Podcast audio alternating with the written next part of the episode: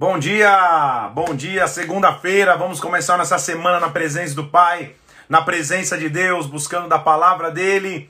Bom dia todo mundo está chegando aí para nossa live de leitura da palavra. Tô vendo muita gente chegando aí. Seja muito bem-vindo, que o Espírito Santo possa nos guiar, nos conduzir.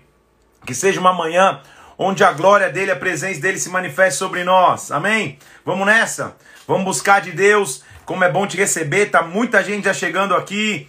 Mariane, Ei, Mari, só no trabalho. Naidi Parente, Mariela, muito bem. Já tô moreno de novo, depois do sol que eu tomei ontem. Bom dia, Pastor Nego Vieira. Muito bem, que bênção. Galera que tá chegando aí na área, pessoal das nossas igrejas Bola de Neve, de outras igrejas também. Vitor Bandeira, Éder, lá da Bola de Neve, Zurich. Deus abençoe. Que bênção, viu? Estamos juntos para a leitura da palavra, para buscar de Deus, para ouvir dele. Deixa eu, deixa eu ver se eu adiciono aqui. Quero, quero ver se já tem um amigo meu querido aqui nessa live. Deixa eu ver aqui. Ainda não. Aleluia. Ainda não. Tudo bem, vou tentar. Tô. Isso, tá dando certo. Muito bem, gente. Bem-vindos todos vocês estão chegando. Vamos começar nossa semana eh, lendo na palavra, buscando da presença de Deus. É, ontem nós tivemos um culto abençoadíssimo aqui, que a gente chama de drive culto. É um culto que as pessoas ficam dentro dos carros, na frente da igreja. Depois vai no meu Insta aqui, você vê as, as, as postagens. Tá sendo demais. Eu quero te dar alguns recados aqui. O primeiro importante é que eu tenho um amigo, um irmão querido, pastor da Bola de Neve de Sorocaba. Se você estiver por aí, se manifesta aí nos comentários, pastor Davi para a gente poder falar sobre isso. Ele vai fazer uma live de adoração neste dia 9. Dia 9, se eu não me engano, é sábado. Não é isso? É sim, porque dia 10 é, é, é, meu aniversário de casamento, 17 anos de casamento com o amor da minha vida, mulher de Deus, presente maior que Deus me deu, pastora Mila, dia 10, domingo a gente faz 17 anos de casamento, só pra você ver. E dia 9, então, ele vai fazer uma live de adoração que, que o pastor Davi é um irmão muito querido de muitos anos de caminhada ministerial, há muitos anos nós nos conhecemos, eu acho que mais de 20 anos eu o conheço, desde de, já tocamos juntos, toquei contrabaixo para ele na, na, na, quando ele fazia o louvor, muito, muito bênção. E, e, ele vai fazer uma live dia 9 de adoração e, e, e vai as, as, arrecadações, as doações vão para o projeto da, da aldeia NC, para os projetos do, do pessoal da companhia NC. Tô esperando aqui ver se ele entra. Se você tiver, é, Pastor Davi, só, só dá um comentário aí para eu, eu saber que você tá aqui, para eu poder te chamar, para você falar com a, com a galera aí. Muito bem, gente, nós vamos ler a palavra de Deus. Vamos buscar na palavra dele, na presença dele que a gente se alimenta. Eu espero que teu fim de semana tenha sido muito abençoado nos cultos, na, buscando a Deus também como comunidade, em, mesmo num culto online. Então vamos, vamos ler a palavra de Deus. Hoje você vai perceber um detalhe muito importante. Se você já leu os textos de hoje, você, vai, você sabe o que eu estou dizendo. Hoje nós vamos falar muito sobre genealogias. Sabe aquele trecho da Bíblia que fala, pastor, não aguento, de madrugada tentar ler a, a, genealogia, não consigo. A gente fala bastante isso e eu vou te explicar. Pastor Davi, Fantasini, tá aí na área? Me chama aqui para eu poder, eu, eu, eu poder adicionar você. Ah, já calma aí, vamos ver. Quero que ele fale como que vai ser a live dele de adoração. Um irmão querido, um, um irmão muito abençoado, pastor da bola de Sorocaba, adorador, abençoadíssimo, do, da, da, primeira geração de adoradores da bola de neve. Tô, tô, tô te aguardando aí, tô te chamando, Davi. Vamos ver se eu consigo adicioná-lo aqui na live. Se não, se eu, se eu não conseguir, depois você escreve aí, Davi, que eu, é, os dados de quando vai ser tua live que a gente mostra, tá? Tô te aguardando, vamos ver se você me responde ou não.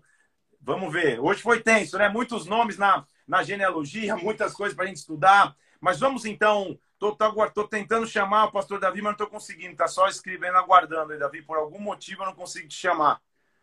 Sangue de Cristo. Vamos lá. Vou tentar mais uma vez. Vamos lá. Estou te aguardando mais uma vez. Vamos tentar.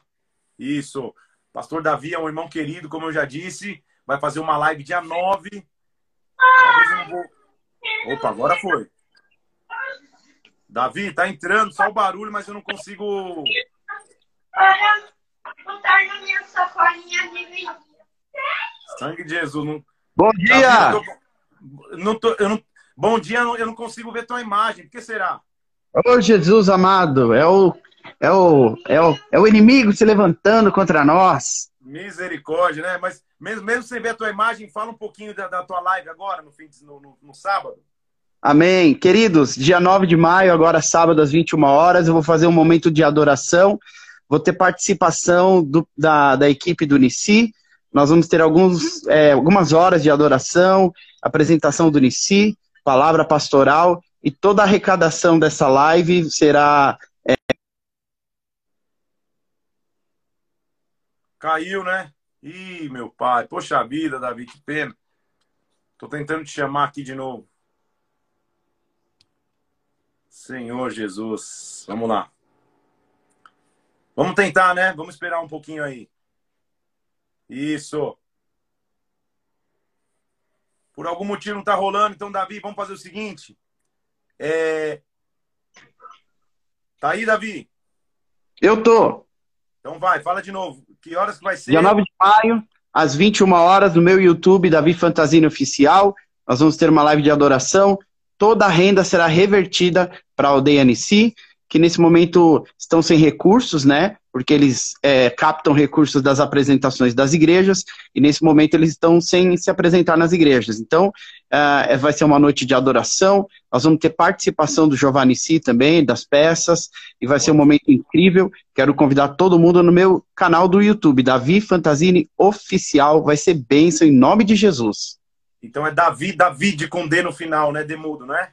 Isso, David Fantasini Oficial, lá no meu. Então você já ouviu aí, Davi Fantasini, o irmão querido. Eu vou colocar no, no- no meu, no meu feed aqui. Quando terminar essa live, vou colocar a arte ali para você acompanhar. Vamos participar dessa live. Davi é um adorador muito querido. Talvez você não conheça. Eu imagino que muitas pessoas já o conheçam aqui. Pastor da Bola de Sorocaba, um irmão meu. Então, sábado agora, dia 9, às 21 horas, tem uma live lá no YouTube dele que, que vai é, angariar recursos para esse projeto abençoadíssimo do pessoal do Unici, que, que são irmãos também para mim. Aí, ele está escrevendo YouTube, Davi Fantasini Oficial. É isso aí, gente. Vamos participar nesse sábado, então, às 9 horas da noite. Davi, tamo junto lá. Dia 9 de maio, às 21 horas. Último recado, a gente mergulhar na palavra é. Falando em YouTube, é, muitas pessoas estão me falando, pastor, disponibiliza as lives, eu quero começar as, as aulas que eu perdi. Tá chegando o dia que eu vou começar a disponibilizar, a gente já tá andando mais na Bíblia, então eu vou começar lá de Gênesis, obviamente. Daqui a pouco eu vou soltar as lives do começo. O que eu quero que você faça? Comece a seguir o meu canal no YouTube, Felipe Parente. Vai lá, Felipe Parente, você vai achar. Comece a seguir o meu canal no YouTube, porque daqui a pouco eu vou liberar os vídeos lá, tá bom? Então, quando acabar essa live, vai lá no meu canal, se inscreve lá pra gente, pra gente bombar esses vídeos, esses vídeos acessarem o maior número de pessoas possível. Tudo bem? Vamos, vamos orar para que a presença de Deus venha sobre nós, para que a glória dele venha sobre as nossas vidas. Pai, nós pedimos agora que o teu Espírito Santo venha sobre nós, que o Senhor nos direcione, que o Senhor nos dê sabedoria, que o Senhor abra o nosso entendimento para que nós escutemos da sua palavra, Senhor. Vem sobre nós, eu te peço nessa manhã de segunda-feira, nos ministra, nos invade, Senhor, que nós possamos estar totalmente rendidos a ti, entregues a ti, em nome do Senhor Jesus, em nome de Jesus. Amém. Para você que ama genealogias, hoje é o seu dia. Para você que detesta, hoje é o seu dia também, porque a gente vai mergulhar em genealogias. A gente vai estar tá, tá terminando o livro, então, de Segundo Reis. E no, no, no livro de Segundo Reis, o que, que a gente vai ver no finalzinho? A gente sabe que Israel já está num cativeiro assírio. O império da Assíria já invadiu Israel e dominou Samaria e levou seus filhos cativos. E Judá ainda continua existindo. A gente viu que Judá, é, antes deles entrarem no cativeiro, que nós vamos ver, Deus deu a chance de, de que eles tivessem um reencontro com o livro da lei através de Josias e, e o seu sacerdote Ilquias, que encontrou o livro da lei perdido. E eles leram a lei e se reconsagraram ao Senhor. E agora já tem um novo rei chamado Jeoaquim, no capítulo 24. E nesse reinado de Jeoaquim, a gente vai ver que o rei da Babilônia, Nabucodonosor, ele invade agora Judá, ele invade Jerusalém. Lembra comigo que houve antes um rei Ezequias, a gente terminou falando de Ezequias, um rei que ganhou mais anos de vida com Deus, mas depois, nesses anos que ele ganhou, ele abriu os tesouros para os babilônios e mostrou tudo que, ele, tudo que tinha, porque a Babilônia na época não, não parecia ser uma ameaça. Agora eles já são um império forte e eles estão vindo para saquear Jerusalém, estão vindo para saquear Judá. Versículo 1 do capítulo 24, Joaquim, nos dias de Joaquim, subiu Nabucodonosor, rei da Babilônia, contra ele, contra Joaquim. E por três anos, Joaquim ficou servo dele, já começou a trabalhar para ele, começou a pagar imposto para ele, até que ele se rebelou. E aí começa uma guerra entre eles, mas isso aconteceu, versículo 3, a Judá por mandato do Senhor. Lembra que o Senhor tinha mandado, o Senhor fala, falou que isso ia acontecer. O Senhor removeu da sua presença por causa dos pecados de Manassés. Lembra que Manassés foi um rei que fez coisas más mais do que qualquer outro, e por isso, mesmo Josias tendo se arrependido, Deus, Deus iria corrigir o povo. Você lembra da história? A gente já falou sobre isso. Então, Joaquim morre, começa. Joaquim morre, começa a reinar Joaquim, só para ficar fácil os nomes. E, e, no reinado de Joaquim, Nabucodonosor leva o, a primeira. A, a primeira leva a primeira leva, é redundante, mas é, ele leva a primeira parte do cativeiro de Judá, que é ele invade Jerusalém e leva os ricos, os príncipes, a nobreza, ou seja, ele pega o que Jerusalém teria de melhor no sentido de produção social, no sentido cultural, no sentido religioso, e ele leva. Então, primeiro ele leva o, o a, a, nata, por assim dizer. Olha lá, versículo 11 do capítulo 24. Nabucodonosor, rei da Babilônia, veio à cidade quando seus servos a sitiavam. Subiu Joaquim, rei de Judá, encontrar-se com o rei da Babilônia, seus príncipes, seus oficiais, etc. Ele já saqueou os tesouros. Repare comigo quantas vezes os tesouros da casa do Senhor foram, foram saqueados. Ou seja, como Deus continuava prosperando o povo, porque eles saqueavam os tesouros da casa do Senhor, passavam uns anos, eles vinham, tinha tesouro para saquear de novo, ou seja, Deus sempre renovava o seu ciclo. Versículo 13: Levou dali os tesouros da casa do Senhor, os tesouros da casa do rei, cortou em pedaços todos os utensílios de ouro que Salomão fizera para o templo. Imagina a destruição. Salomão, com o maior cuidado, fez de tudo e os caras destruíram. A gente vai ver lá na frente mais destruição ainda. Transportou, versículo 14 do capítulo 24, toda Jerusalém, todos os príncipes, todos os homens valentes, todos os artífices, ferreiros, ao todo 10 mil, ninguém ficou senão o povo pobre da terra. Então, a primeira leva, ele leva os príncipes, a, a nobreza, os ricos, ele leva embora. Transferiu também Joaquim, o rei, para a Babilônia, a mãe do rei, as mulheres do rei, e Joaquim ficou lá. Joaquim ficou preso ali e, e ele então coloca o tio materno de Joaquim para reinar, que era um, um, tal de Matanias, que ele mudou o nome para Zedequias. Não sei por que ele mudou para Zedequias, tá? Aí Jerusalém cai de vez no capítulo 25. Nabucodonosor, mais uma vez, rei da Babilônia, veio contra Jerusalém, acampou sobre ela, ao redor dela a cidade ficou sitiada. Sitiada ao ponto que ninguém entrava ou saía, ou seja, a cidade começou a passar fome. A cidade foi arrombada no meio da guerra e aí veio a destruição. Capítulo 25, versículo 8 ou versículo 9. Olha o que os babilônios fizeram. Queimou a casa do Senhor, a casa do rei, todas as casas de Jerusalém e entregou às chamas todos os edifícios importantes. Lembra que a gente falou que Salomão ficou sete anos edificando um templo? Edificou não só um templo, mas um complexo com palácio, sala do trono, é, casa do bosque do Líbano. Lembra, lembra que ele construiu um, um, um complexo a Babilônia veio e destruiu tudo. Toda a obra que Salomão gastou e se empenhou para construir, eles destruíram tudo, colocaram tudo ao fogo. Olha o que eles fizeram ainda, derrubaram os muros ao redor de Jerusalém, versículo 10, versículo 13, cortaram as colunas de bronze que estavam na casa do Senhor. Lembra aquelas colunas que a gente, que a gente falou que ficavam na porta?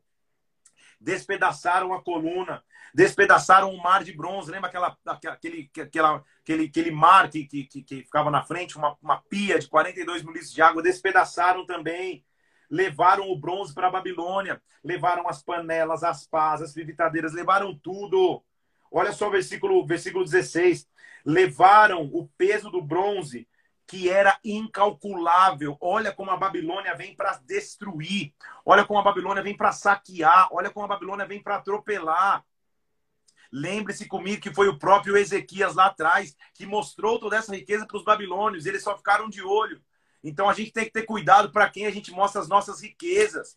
Em outras palavras, para quem você abre as suas emoções, para quem você conta as suas fraquezas, para quem você pede aconselhamento. Você tem que ter cuidado com isso, porque os babilônios, na época que Ezequias abriu os tesouros, era um povo inofensivo, um povo distante que nem sabia muito. Foi questão de tempo para eles virem roubar as próprias riquezas que um dia eles tinham espiado. Então, quem abriu a primeira porta foi, foi o rei mesmo, o próprio Ezequias abriu a porta. Então, olha que coisa triste, difícil de ver. E aí, é, tudo é despedaçado e eles são levados cativos. Então, versículo 21 do capítulo 25: o rei da Babilônia os feriu, os matou, e assim Judá foi levado cativo para fora da sua terra. Agora, então, eu tenho a totalidade da nação separada por Deus em cativeiro. Israel está cativo na Síria, Judá está cativo na Babilônia. Todos os judeus estão em cativeiro agora. Agora, é, o que Deus havia dito que iria acontecer, que ele ia arriscar o povo da, da, da, da, da terra, que ele ia é, é, varrer o povo como alguém que emborca um, um, um prato com comida e, e, e varre a comida, justamente pela, pela maldição ou pela maldição que eles mesmos criaram. Lembra, veja que isso não é a, a mão de Deus pesando, é a mão de Deus trazendo para correção, é o extremo. Você, já leu comigo desde Juízes e nesse, nesse Samuel e agora primeiro e segundo Reis, tudo que Deus fez para tentar com que o povo se arrependesse, o povo nunca conseguia se arrepender, sempre estava distante, não, não sabia nem que era o livro da lei. Então fechou a janela de misericórdia, abriu a janela de juízo. E aí o que acontece é cativeiro agora. Então nós estamos falando do cativeiro. Termina assim primeiro e segundo reis. Agora nós vamos para primeiro e segundo crônicas. E a gente vai começar a ler que as histórias vão começar a ser semelhantes, porque é, assim como vou tentar fazer uma comparação para que você entenda, assim como nós temos quatro evangelhos e principalmente os três primeiros são sinóticos, ou seja, eles, eles contam as mesmas histórias com visões diferentes, depende do autor. Crônicas vai ser mais ou menos assim. Primeiro e segundo Crônicas vai ser mais ou menos assim. A gente vai começar a ouvir histórias que a gente já leu, mas que agora estão, estão no ponto de vista de um outro autor. Então não é uma repetição, é só uma outra leitura, uma outra análise. Com uma diferença. Crônicas vai falar somente de Judá. A gente não vai ouvir falar de Israel. Reis era diferente. Reis, até às vezes nos confundia, que antes a gente ficava, poxa, vamos. Ele está falando de quem? Israel, no ano de quem? De Judá. Agora, primeiro e segundo Crônicas, a gente vai falar só de Judá, é a história de Judá. Agora, a gente vai ver uma história mais completa, inclusive. Porque Crônicas vai começar, como nenhum outro livro até então tinha começado, os nove primeiros capítulos de Crônicas são de genealogias. Por isso que eu disse, você que gosta de genealogia e cronologia, hoje é o teu dia. Se você odeia, é teu dia também, porque nós vamos passar de uma vez e falar, Senhor, aleluia, afasta de mim esse cálice. Eu sei que não é legal ficar lendo toda hora. Fulano gerou tal, que gerou tal, gerou, gerou tal, gerou aquilo outro. Por que, então, se coloca genealogias? Lembre-se comigo que a, que a Bíblia, e principalmente no Antigo Testamento, nesses livros que nós estamos falando, são registros históricos. Então a gente está lendo a história do povo de Deus.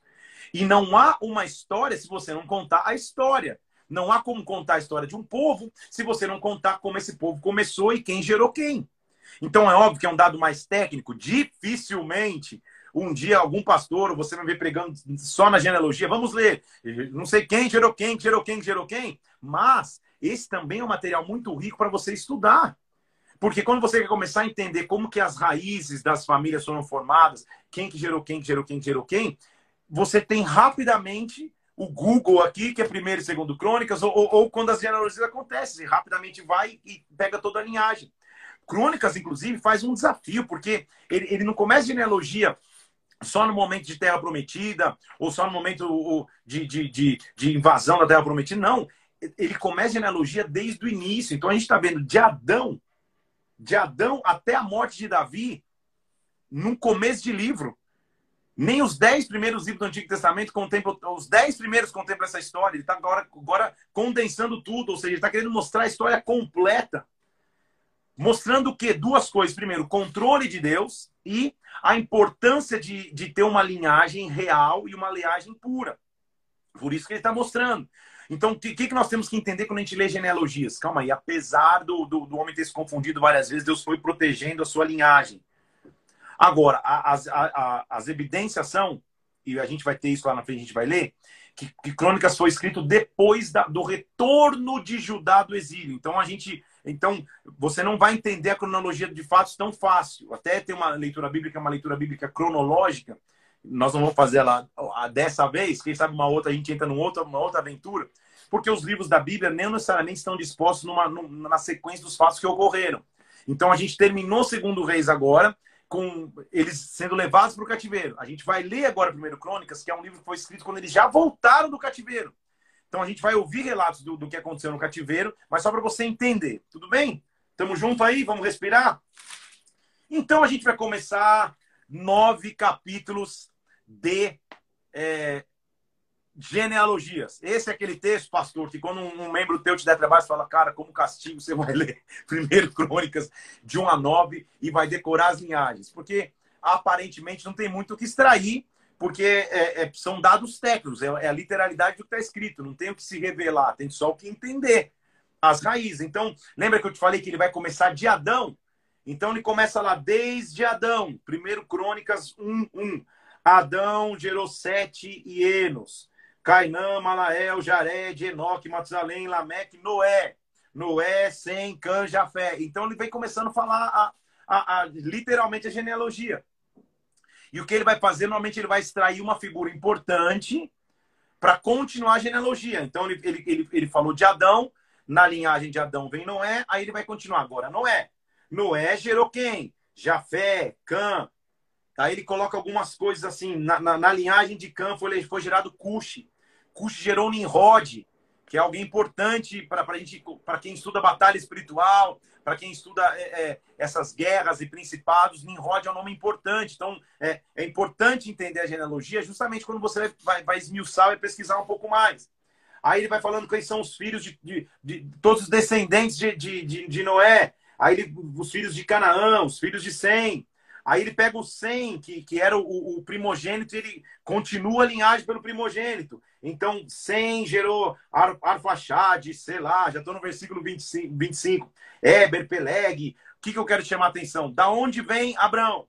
Da linhagem de Sem. É isso que você tem que entender só. Aí, ó. Versículo 27, 26. Serug, Naor, Terá e Abrão, que é Abraão. Então, quem foi um, um, um, antecessor? De que linhagem de Noé veio Abraão? Através de Sem, o primogênito. Aí você tem que entender. Se um dia você quiser ir mais a fundo nisso. Por isso que é importante ter genealogia. É, você lê, às vezes não faz muito sentido, porque é um, é um dado técnico. É igual ler o manual de uma televisão, que nem existe mais. A televisão nem vem com manual. É isso, tá? É, é, é um filho que vai gerando outro. Aí ele continua, então, do, do, da, da figura proeminente. Os filhos de Abraão, versículo 28, Isaac e Ismael. Aí continua todas as gerações, do primogênito. Ismael gerou esse. Aí Abraão também teve filhos com Ketura, que era uma concubina. Aí ele fala quem são os, os filhos dele, todos que estão ali. Os filhos de, de Abraão, Zinran, Joxã, Medam, Midian, no versículo 32. Aí ele pega um dos filhos, Midian, versículo 33, gerou Efa, Éfer, Enoque. Então você entendeu a, a, a lógica que ele está fazendo? Aí por último ele diz: Abraão gerou Isaac. Os filhos de Isaac foram Esaú, versículo 34, Esaú e Israel. Você vê que ele já não chama Israel de Jacó aqui. Ele fala agora Israel, é Jacó. A gente conhece a história, viu que o nome dele foi transformado. Aí quais foram os descendentes de Esaú? Ele vai mostrar quais foram os descendentes de Esaú. Aí quais foram os descendentes de Seir? Ele vai mostrar. Quem foram os reis e príncipes de Edom, que era um povo próximo ali? Ele vai, ele vai descrevendo um por um. Aí, capítulo 2. Quais foram os descendentes de Jacó? Isso é importante. Se um dia alguém te perguntar rapidamente, tipo, bate pronto, quais são as 12 tribos de Israel? Abre primeiro Crônicas 2, 1. Os 12 filhos de, de, de, de Israel, os 12 filhos de Jacó. Ruben, Simeão, Levi, Judá, Issacar, Zebulon, Dan, José, Benjamim, Naphtali, Gad e Asser. São os 12 filhos. Qual a diferença das tribos aqui? Você lembra comigo? Nas tribos, Levi, ele, ele foi separado para Deus como sacerdote, e agora os dois filhos de José assumiram seu lugar. Não tem a tribo de José, mas tem a tribo de Efraim e Manassés. É só essa a diferença. O resto estão todos os nomes aqui. Então, Rubem, Simeão, Levi, Judá, Issacar, Zebulon, Dan, José, Benjamim, Naftali, Gade e Asser. lembrando de Efraim e Manassés são os filhos de José. É isso, tá? Então, é, é isso tão simples assim, mas você fica lendo aí, você vai conseguir, pelo menos, ter isso na tua memória, vai conseguir saber um pouco da história. Quando te perguntarem das tribos de Israel, você vai falar é, Oiapoque, Chuí, Yanomami, você vai saber os nomes certos, tudo bem? É, aí ele começa a falar quais são os descendentes de Judá. E olha que importante, porque lembra comigo que é, ele normalmente começa com o primogênito. O primogênito de Jacó, o primogênito de Israel, é Rubem. Mas Rubem, por ter defraudado o leito do seu pai, lembra que ele se deita com a concubina de seu pai? Você vai lembrar dessa história? É, ele perde a primogenitura e agora quem ganha o comando é Judá. Então, na sequência, ele vai começar a falar os descendentes de Judá. Ele vai falando: Judá gerou isso, que gerou aquilo, que gerou aquilo, que gerou aquilo. Você vai lendo toda a linhagem. Eu quero chamar a tua atenção para o versículo 11, da linhagem de Judá. Naasson gerou a Salma. Salma gerou Boaz. Lembra quem era Boaz? Boaz era o dono do campo que Ruth foi recolher feixes. A gente leu o livro de Ruth aqui, são quatro capítulos. Ela foi recolher feixes lá. Ele foi o resgatador dela, porque ela tinha ficado viúva da família de, de Noemi. E ao ficar viúva, o resgatador faz a redenção. Então, de Boaz é gerado Obed, através de Ruth. De Obed é gerado Gesé. De Gesé, versículo 13, é gerado Eliabe. Abinadab, Simeia, Natanael, Radai, Ozem e Davi, o sétimo. Deixa eu falar de novo. Davi, o sétimo. Sete é o número da plenitude de Deus. Então, na linhagem de Boaz, na linhagem de Ruth, a gente já falou isso, vem toda a, a, a, a, árvore genealógica para chegar um dia em Obed, que gera Gessé, e Gessé que gera sete filhos, sendo que o sétimo é Davi. Tudo bem? Importante você lembrar disso para entender que ele é o sétimo, ele é a raiz de Davi, ele é a linhagem de Davi. Aí ele vai falando de Caleb, chamado a atenção, então, versículo 18. Lembra do Caleb? Caleb gerou a Esron, que gerou a Zuba, etc. Morreu a Zuba, Caleb tomou para cima a mulher que, e nasceu Ur. Ur gerou Uri, Uri gerou a Bezalel, versículo 20. Bezalel, figura importantíssima de Êxodo 35, 36. Você lembra dessa figura aí? Já, já falamos sobre isso. Aí continua outras e que, e que começa a te confundir as genealogias, porque os nomes se repetem, igual tem, não tem um Felipe só na Terra, tem vários. Aí daqui a pouco vem outro Obed que gera outros caras, mas esse Obed é o mesmo? Não, são nomes diferentes. Por isso que a genealogia é importante só você entender. Versículo 38, por exemplo, do capítulo 2, Obed gerou a Zeu. Geu, Geu. Jeus gerou a Azarias. Zeu, Ge, Zeu não. Geu é exatamente o cara que acabou com Jezabel, que destruiu Acabe, que, que, que, que, que pôs ordem na casa ali quando Jezabel estava tentando dominar lá em 1 Reis, a gente lembra disso. Aí ele vem mostrando quem foram os filhos de Davi no versículo 3, para a gente entender da linhagem de Davi a importância. Percebe que ele já não está mencionando também primogênitos da casa de Jessé, ele está falando de Davi, que óbvio, virou rei. Então está falando da linhagem real lá em Hebron, é, Davi gerou Aminon, vários filhos, capítulo 3, versículo 2, Absalão, você lembra da história de Absalão, seis filhos nasceram em Hebron, e outros filhos nasceram em Jerusalém, inclusive em Jerusalém, versículo 5, um tal de Salomão, que se tornou uma figura tão importante. De novo, ele pega a figura mais importante, da linhagem de Davi e continua a linhagem por ali. É tipo uma corrida de bastão, de geração em geração, a sua fidelidade se manifesta. Isso é Salmo 105 e a gente está vendo o Salmo 105 aqui. Ele cuidando de geração em geração. Então a genealogia não é de tão chato assim, é importante a gente saber. Aí, versículo 10. Ele pega o filho mais importante da linhagem, Salomão. Salomão teve como filho Roboão, lembra? Foi o Roboão falou: não, vou colocar a mão mais pesada sobre esse povo e, e essa atitude dividiu o reino. Então, Roboão foi gerando outros filhos. Aí ele mostra, versículo 14, é, Amon, de quem foi filho Josias. Então, Josias, que era um rei importante, que achou a, a, a, o livro da lei, entra na linhagem também. E aí todos os reis vão sendo mencionados, a gente acabou de ler esses reis. Aí ele volta capítulo 4 para falar quem foram os descendentes de Judá. Judá teve como descendentes Pérez, Esrom, Camri, Ur, Sobal. E aí continua, são vários nomes, por isso que às vezes você se confunde. O que, que é importante? Olha que, olha que, que bonito é, o, o versículo 9 do capítulo 4. Ele fala de um homem chamado Jabes. Jabes foi o mais ilustre do que seus irmãos. Sua mãe lhe chamou Jabes ou Jabes, porque o significado é com dores eu te gerei, com dores eu dei a luz. Jabes invocou o Deus de Israel, dizendo: Tomara que me abençoes e me alargue as fronteiras, que a sua mão, versículo 10, seja comigo e me preserves do mal, de modo que não me sobrevenha aflição. E Deus concedeu o que tinha pedido. Você já ouviu uma, uma, uma expressão que chama oração de Jabes? Talvez você já tenha escutado, talvez nunca mais. É isso que ele está dizendo. Um cara que não foi muito mencionado, mas está dizendo aqui: olha como ele foi uma figura ilustre, porque ele clamou e teve o seu clamor atendido. Ele clamou no meio de, de, da, da sua geração e Deus o atendeu. Aí ele volta agora, já que ele começou a, como Judá, como sendo cabeça das tribos de Israel, agora ele vai começar a falar de tribo por tribo. Então, quem são os descendentes de Simeão? A partir do versículo 24, todos que foram descendentes de Simeão. Aí ele vai no, no versículo, no capítulo 5, começando a falar dos descendentes de Ruben. E lembra que Ruben era o primogênito, ele vai explicar o porquê Ruben não foi mencionado antes. Versículo 1 do capítulo 5. Quanto aos filhos de Ruben, o primogênito de Israel, ele era primogênito, mas por ter profanado o leito do seu pai, a sua, sua primogenitura se deu aos filhos de José, filhos de Israel, de modo que na genealogia ele não foi contado como primogênito. Judá, na verdade, foi poderoso entre seus irmãos. Dele veio o príncipe, porém o direito da primogenitura foi de José. Olha que informação importante para a gente não pular. José, o cara que foi vendido para o Egito, o cara que, que resgatou o povo de Israel, ele se levantou como primogênito, ou seja, a, a primogenitura veio sobre ele. Em outras palavras, ele ganhou dupla porção. Porque o primogênito, lembra comigo que ele ganhava dupla porção dos seus irmãos? Por isso, agora você está tendo a resposta, que os dois filhos de José, dupla porção, representam tribos em Israel. Então, na hora da divisão de bens, o primogênito ganhava duas vezes mais que todos os outros e os outros ganhavam porções iguais. Então, é duas porções para José, duas tribos para ele, todas as outras têm uma tribo só e a Levi eu pego para mim. É mais ou menos assim que foi feita a divisão, você entendeu? Então, José ter duas tribos, Efraim e Manassés, através de seus filhos, é a porção da primogenitura. Judá, dele veio príncipe. Então, Ruben, inclusive, acaba se tornando uma, uma, tribo sem muita expressão, porque você lembra que, inclusive, ele ficou nas terras da lei do Jordão? Ele só foi lá lutar e ele falou: Não, mas eu quero ficar aqui. Ficou Ruben e, e Gad, meia tribo de Manassés. Você lembra disso? Então eles ficaram do lado de lá. Mas ele está mostrando então quais são os, os, os, descendentes da, de Ruben, de Gad.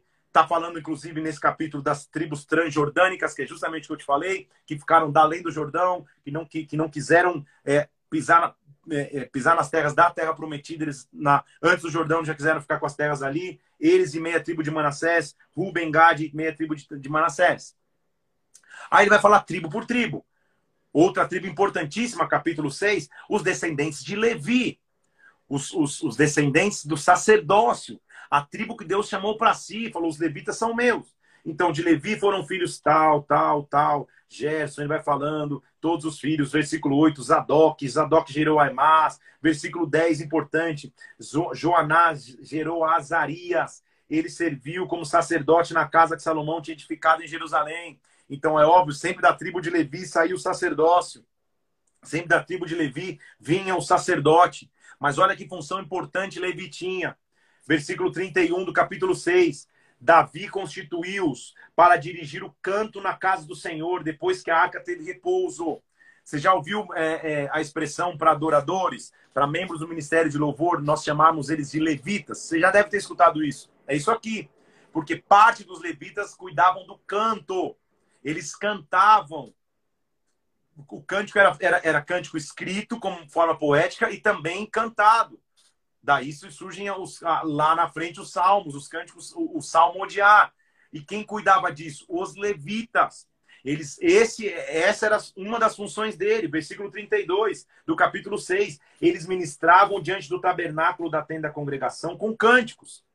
Até que Salomão edificou a casa do Senhor em Jerusalém e eles exercitavam o seu ministério segundo a ordem prescrita. Ou seja, eles cuidavam de tudo do templo. Versículo 48: Seus irmãos, os levitas, foram postos para todo o serviço do tabernáculo da casa de Deus. Então, eles não só cantavam, era parte dos que cantavam, mas eles também cuidavam de toda a obra, de todo o serviço que envolvia a casa de Deus. Então, o nome levita não se incorpora somente ao que adora, ao que canta. Levita é todo aquele que trabalha. Nós, por comumente, ou, ou até por, por, por prática, chamamos a, o ministério de adoração de levitas. Não está errado. Eles são os que cantam, são os que tangem, mas também são os que trabalham.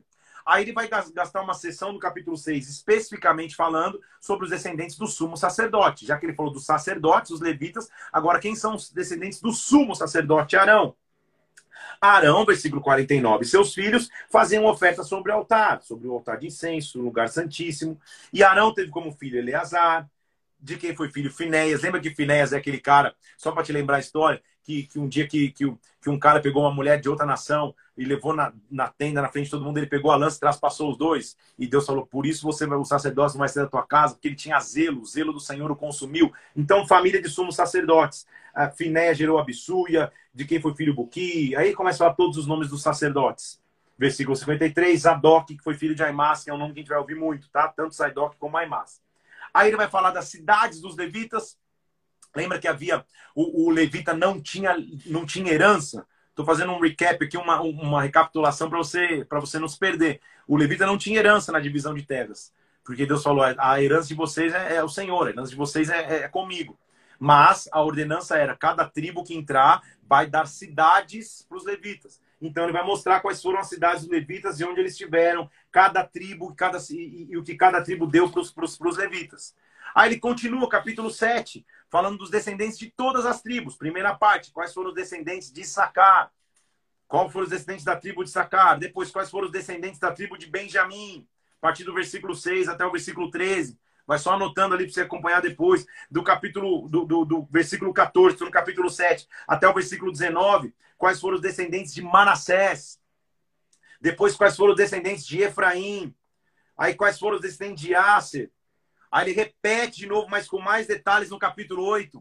Quais foram os descendentes de Benjamim. Aí vai o, o capítulo inteiro dele falando da linhagem de Benjamim. Benjamim gerou Bela, seu primogênito, capítulo 1 do versículo do capítulo 8, versículo 1, gerou Bela, seu primogênito, Asbel, Arão, terceiro, e assim vai. Ele vai contando toda a linhagem. Homens valentes, flecheiros, ele vai contando o que era a tribo de Benjamim. Aí, nós vamos para o último capítulo da leitura de hoje, se não me engano. Não é isso? Ah, não, não, a gente vai até o 12, perdão. É que, que às vezes eu me. Eu, eu... Aí ele para um pouco da linhagem, já que ele falou da linhagem, e agora ele já está falando de quem seriam os habitantes de Jerusalém depois do cativeiro. Por isso que eu estou dizendo que às vezes não tem uma cronologia. Ele nem contou como o povo ficou e como o povo voltou do cativeiro. Ele já está falando, ele, já que ele é um dado histórico, tipo, quando você precisar fazer uma referência da história, tipo uma enciclopédia. É aqui, ó, do, do, do, do capítulo 1 capítulo 9, é genealogia, inclusive quem foram os que voltaram do cativeiro. Olha lá, versículo 1 do capítulo 9. Todo Israel foi registrado por genealogias, inscrito nos livros dos reis de Israel e Judá eles foram levados para o exílio na Babilônia por causa da, da transgressão. Os primeiros habitadores que de novo vieram morar nas suas próprias possessões, nas suas cidades, foram os israelitas, os sacerdotes, os levitas, os servos do templo. Aí ele começa a dizer quem foram eles. Por que, que é importante isso? Vamos entender o que, o, que, que o autor está tentando nos trazer? O que, que o autor de Primeiro Crônica está tentando nos, nos, revelar? O que ele está tentando dizer? Desde Adão até o pós-exílio, Deus continua sendo Deus. Ou seja, o que ele está querendo dizer? Adão, Noé, Egito, deserto, período de juízes, período de reis, exílio, pós-exílio, nada conseguiu apagar nossa linhagem da terra. É isso que ele está tentando dizer. Nada conseguiu apagar as promessas de Deus sobre nós. É como se ele estivesse dizendo: Adão caiu, Noé teve o dilúvio, depois de Noé, Abraão teve que, que, se esforçar, aí pegou Jacó, a família se divide, aí de Jacó vai para José, vai para o Egito, resgata do Egito, anda no deserto, ou seja, cada confusão, cada treta que a gente já passou, nada apagou a nossa história. Então não faz questão agora no começo de contar como foi o exílio, ele já está contando depois, como se dissesse, a nossa linhagem continuou. O exílio não acabou conosco. As aflições não acabaram conosco. É isso que a gente tem que extrair. Não só, ah, não, um monte de dado técnico chato demais de ler. Legal realmente não é. Porque não é diferente de ser a história de Elias e Eliseu. Não tem milagre aqui envolvido. Esse, naturalmente, parece não ter milagre, mas tem muito milagre. É Deus mostrando. É, a tua linhagem não foi apagada da terra. Tudo que você passou, o que, que a gente tem que ter, então, como, como, como, como ensinamento, lendo uma genealogia dessa? Deus vai cuidar da minha história. Deus cuidou dos meus antepassados, vai cuidar dos meus filhos, dos filhos dos meus filhos, dos filhos dos meus filhos, dos meus filhos e filhos, se ele não voltar antes. O que ele está querendo nos dizer? Quando há uma promessa sobre alguém, quando há uma promessa sobre um povo, nada pode apagar sua linhagem na terra. Então é isso que ele está mostrando. Nós fomos para o exílio, já, pro exílio, oi, sangue de pro exílio e já voltamos do exílio. Nem explicou como, mas só para dizer, ó, nós continuamos a, o, a, nós fomos registrados no livro, fomos para Babilônia, fomos para o exílio, mas voltamos. Israelitas, sacerdotes, levitas, servos do templo, nós voltamos. E está aí a prova. Essa é a geração. Essa é a geração dos que voltaram. Depois você lê o capítulo 9. Olha só que lindo lá o, o, o versículo. Hum, vamos ler. O versículo 23.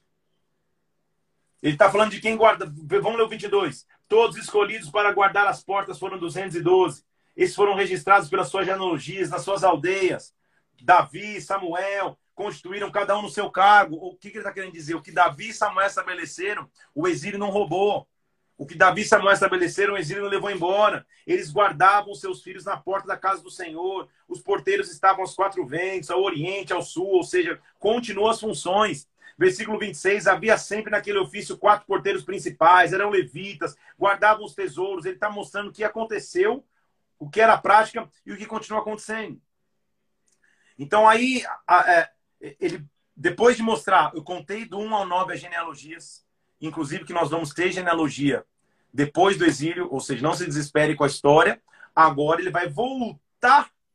Por isso que a gente tem que ter um exercício ao ler primeiro Crônicas e começar a contar ele pega a história do momento em que Saul morre e Davi vai assumir. Então ele não, ele não vai se focar na guerra que foi é, Davi contra Golias, ele não vai se focar na dificuldade que foi Davi ser perseguido por Saul, ele já começa do ponto. Saul morreu, Davi vai assumir. Então, capítulo 10, ele vem dizendo assim: é, a derrota de Israel e a morte de Saul. Ele vai lembrar do dia que Saul, no meio da guerra, os seus filhos morrem, ele estava em grande aperto, o, o escudeiro dele não quer matá-lo, ele se joga na espada e se mata. Ele vai lembrar dessa história, vai lembrar que o corpo de, de Saul tinha sido levado, sem cabeça, pendurado. Os caras foram lá e resgataram o corpo, pelo menos ele tivesse o enterro de honra, tudo que a gente, tudo que a gente já leu. Aí ele vai entrar no, no capítulo 11, mostrando o momento que Davi é ungido rei. Então perceba, ele não se preocupa com toda a história que fez Davi chegar ao reinado. Como se dissesse, vocês já sabem. Eu só contei a genealogia, agora eu vou começar a contar da, de, de Saul para frente, para contar o que eu quero realmente contar. Então ele vai contar é, de Davi sendo ungido rei. E aí a história repetida, a gente já viu como que Davi chegou em Hebron, fez aliança com, com, com os anciãos de Israel, que ungiram rei. Como que Davi conquistou Sião, porque primeiro ele foi rei em, em Hebron, depois como ele conquistou Sião, como ele conquistou Jerusalém como no versículo 5 ele tomou a fortaleza de Sião, a cidade de Davi, como ele habitou, versículo 7, na fortaleza e chamou ali de cidade de Davi. Aí ele vai lembrar de quem são os valentes de Davi, é meio um resumo do que a gente já leu. Quem foram os valentes de Davi, quem foram os caras que lutaram junto com ele, quem foram o, o, o, os que desde o começo estavam com ele. Olha que registro interessante no capítulo 11, versículo 15. Três dos 30 cabeças desceram a rocha, ou seja, foram aqueles que foram ter com ele na caverna de Adulão. Lembra que um dia ele foi esconder numa caverna, tinha um monte de gente quebrado com ele? Ou seja, dali Deus formou um exército de valentes, isso que ele está dizendo. Ele lembra do dia que, que Davi só almejou beber água, estava com vontade de beber água da, da porta de Belém, os caras foram lá e conquistaram para ele. E aí sim, nossa, nossa leitura termina hoje no capítulo 12. E, e o tema do capítulo 12 é o exército que Davi teve. E o que nós temos que extrair como, como, como instrução dessa leitura. Que ninguém consegue fazer nada sozinho. Todo mundo precisa de um líder. Mas não há líder se não tem um time. Não existe líder se não tem uma equipe. Então percebeu como é um caminho de duas mãos? Não adianta eu ser líder sozinho, se não tiver uma equipe para liderar. Assim como uma equipe também não consegue ser, não consegue avançar se não tiver um líder. É a união dos dois que faz a coisa acontecer. Então ele vai mostrar agora como Davi tinha um exército no sentido, não, ele não fez sozinho. Deus levantou um exército para ele. Ele era um grande líder, um grande rei, um homem segundo o coração de Deus, um homem cuja linhagem viria o Messias, mas ele não fez nada sozinho. Então, líderes, eu sei que você já sabe isso. Nós precisamos de um time. E time, honre o teu líder e caminhe junto com o teu líder. Vou usar um exemplo aqui em Brasília. Que time abençoado e maravilhoso. Como eu sou presenteado por Deus de ter cada um da minha equipe, todos Eu chego ontem lá no, no, no culto, eu, eu chego, é, quem me conhece de perto sabe que eu sou meio assim com horário, eu chego bem cedo e começo a ver o pessoal trabalhando, já tem um atalaia lá na frente com um coletinho, organizando cone, colocando carro, já tem o cara do Boas-Vindas preparando as placas, já tem a zeladoria ajudando os atalaias a organizar carro de estacionamento, já tem o Ministério de Eventos correndo de um lado, correndo do outro, um montando, montando tenda aqui na minha direita, outro montando o, o áudio, montando o som aqui, o louvor começando a passar os instrumentos, ensaiar, todos os ministérios envolvidos, todos os ministérios preparados, a diaconia já se reúne, intercedem, oram, clamam a Deus pelo culto, já começam a distribuir, preparar, e as pessoas começam a chegar. Quem chega no culto, tipo, é, 10 minutos antes ou, ou, até 10 minutos depois, não, não tem absoluta ideia do que envolveu tudo aquilo tá de pé. Mas eu, se eu, se, se eu tivesse sozinho, montando a tenda, ligando o som, ajudando os carros a estacionar, eu estava até agora lá. Até agora, queimado e, e, e bronzeado da, da, cor dessa Bíblia aqui, ó. E o culto não estaria de pé. Então, que, o que a Bíblia está mostrando no capítulo 12 aqui é que para todo líder, Deus dá um exército. E aí, vamos para a frase de hoje? A qualidade do teu exército é a reflexão ou reflete a qualidade da sua liderança. Quer ter um bom exército? Seja um bom líder. Quer ter um exército forte? Seja um líder forte. Quer ter um exército entregue? Seja um líder que se entrega. Quer ter um exército que ama? Seja um líder que ama também. Seja um líder que, que, que comanda e que guia pelo exemplo. Então, a qualidade do exército que você tem está tá totalmente conectada à qualidade da tua liderança quer ter um exército que busca Deus, que lê a palavra, que se move no sobrenatural, que ama o Senhor, que honra o Senhor, seja um líder que faz todas essas coisas. Porque senão você não inspira o teu exército. Amém? Então, é, é, faz parte, e eu estou falando não para jactância, mas faz parte da liderança se envolver. Eu podia muito bem chegar no culto 9h59, pegar o microfone e ia, tá, ia tudo bem. Mas e o privilégio de estar ali junto? De ver tudo sendo, levantado, acontecendo, de ajudar quando necessário. Minha galera é, é, é, é, tão fiel e tão leal aqui que eu ponho a mão em uma coisa, a galera já quer. Não, não, não, não. Já, já não quer nem me deixar envolver de tanto que eles me honram. Mas qual que é a alegria de eu estar envolvido? Então, o que, que a gente tem que entender? Que a qualidade do nosso exército reflete a qualidade da nossa liderança e, e, e esse caminho de duas mãos. Então, está mostrando aqui que Davi tinha um exército, e o capítulo 12 vai mostrar isso. Estes são os que vieram a Davi, a Ziclag. Lembra quando ele estava fugindo de Saul, que ele teve até que se esconder na terra dos filisteus?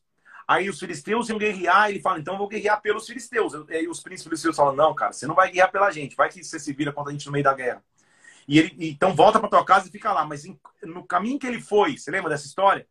Quando ele volta, os inimigos tinham vindo de fora, que não tinham nada a ver com, com os filisteus, e tinham saqueado a cidade tinham saqueado Ziclag. E aí Deus mostra quem era o exército dele. O exército dele é, é, é, dos filhos, quando ele estava fugitivo de Saul, aí ele vai descrever. O capítulo 12 é a descrição do seu exército. Esses são os homens, versículo 15, que passaram o Jordão no primeiro mês, quando ele transbordava por suas ribanceiras, e assim vai. É a descrição de como ele venceu com um exército. Ele não venceu sozinho. Então ninguém vence sozinho. Seja grato, tenha gratidão às pessoas que estão ao teu lado. Ninguém vence sozinho. Posso dar o maior exemplo que eu tenho? O maior exemplo? Eu jamais teria o ministério que eu tenho. Jamais, em hipótese alguma, se eu não tivesse do meu lado, minha esposa. Você talvez nem a conheça direito, talvez você nunca tenha escutado a voz. Se você é de Brasília, é difícil, porque ela gosta de conversar, gosta de ministrar, gosta de falar. Mas talvez você nunca tenha, nem, nem sabe quem ela é, nem a siga também. Porque ela pouco aparece perto da, da, da, da exponência do meu ministério, em alguns sentidos. Mas meu ministério jamais aconteceria se ela não estivesse do meu lado. Então ninguém faz nada sozinho, ninguém caminha sozinho, ninguém conquista sozinho. Então é isso que ele está mostrando. Ele está mostrando como o povo conseguiu Ziclag, como o povo avançou. E aí, depois que eles passam e, e vencem Ziclag, eles voltam. E aí sim ele é ungido rei, que é o capítulo 12, versículo 23. Esse é o número de homens que vieram a peleja, que vieram a Davi, para transferir o reino de Saul, segundo a sua palavra. Dos filhos de Judá, eles traziam um escudo, versículo 24, e, e armados para a guerra estavam. Todos, versículo 38, ele vai falar a quantidade de homens. Todos esses homens de guerra, posto em ordem de batalha, vieram a Hebron, resolvidos a fazer Davi rei sobre Israel, e todo o resto de Israel era unânime no propósito de fazer Davi rei. Aleluia! Estamos passando com louvor os, os, os capítulos das genealogias. Estamos passando com louvor os capítulos que mostram a história de um povo. Então, genealogia na Bíblia, irmãos, não é para ser pulado, para dizer, ah, não, pulei, isso aqui vai, pula. Não, ele, ele, ele tem que ser lido. Você vai extrair mil revelações e informações? Não, você vai extrair informação histórica, não revelatória. Mas algumas coisas você vai extrair, como principalmente essa: Deus cuida da sua linhagem. O povo pode passar o que for para passar, Deus cuida da sua linhagem. Deus cuidou. O povo já voltou do exílio aqui na, na, na, na, na, na, na narrativa, a gente vai entender o que aconteceu no exílio, mas a gente percebeu o que Deus fez de cuidar da sua linhagem. Agora, principalmente no final, o capítulo 12, ele começa a mostrar que Davi tinha um exército. Ou seja, ninguém faz nada sozinho. Lembre-se, a qualidade do teu time é diretamente ligada à qualidade da tua liderança. Quer um time bom, seja um líder bom. Quer um time excelente, seja um time excelente. Quer um time sobrenatural, seja um líder sobrenatural. Assim a glória de Deus vai avançar. Amém? Glória a Deus por, estar, por a gente estar junto aqui. Estou vendo vários pastores. Pastor Rica, meu querido irmão, Pastor Rica. Eu assisti uma live no sábado no Instagram do Apóstolo Rini, tá lá no Instagram dele, que marcou a minha vida. Eu já conhecia muito o trabalho da, que, que o Pastor Rica faz na Cracolândia, mas sensacional é ver ao vivo o que acontece ali. Você tem que conhecer esse trabalho. Vai no, no Instagram do Aperrino Oficial, vai lá no, no, no, IGTV, você vai ver que tem uma, uma live junto com o pastor Rica, que é o pastor que faz trabalho na Cracolândia, da pedra para rocha. Espetacular, sem palavras, essa live. Foi a live da quarentena. Vai lá assistir, vai conhecer esse trabalho. É o Davi aqui, pastor Felipe. Tem alguém usando Fala isso pastor Rica, tá? O que, que, o pastor, que, que o pastor Rica faz? Olha que interessante. O filho dele, depois fala para ele que eu mandei um abraço, tá? Assiste lá, vai lá assistir. Sabe o que o pastor Rica faz? Ele retira as pessoas que querem sair da, da Cracolândia e leva para uma casa de, de recuperação. E ele me contou uma novidade tão importante que a galera da casa de recuperação todos os dias, às 11 da manhã, eles param as atividades para assistir a live da Bíblia.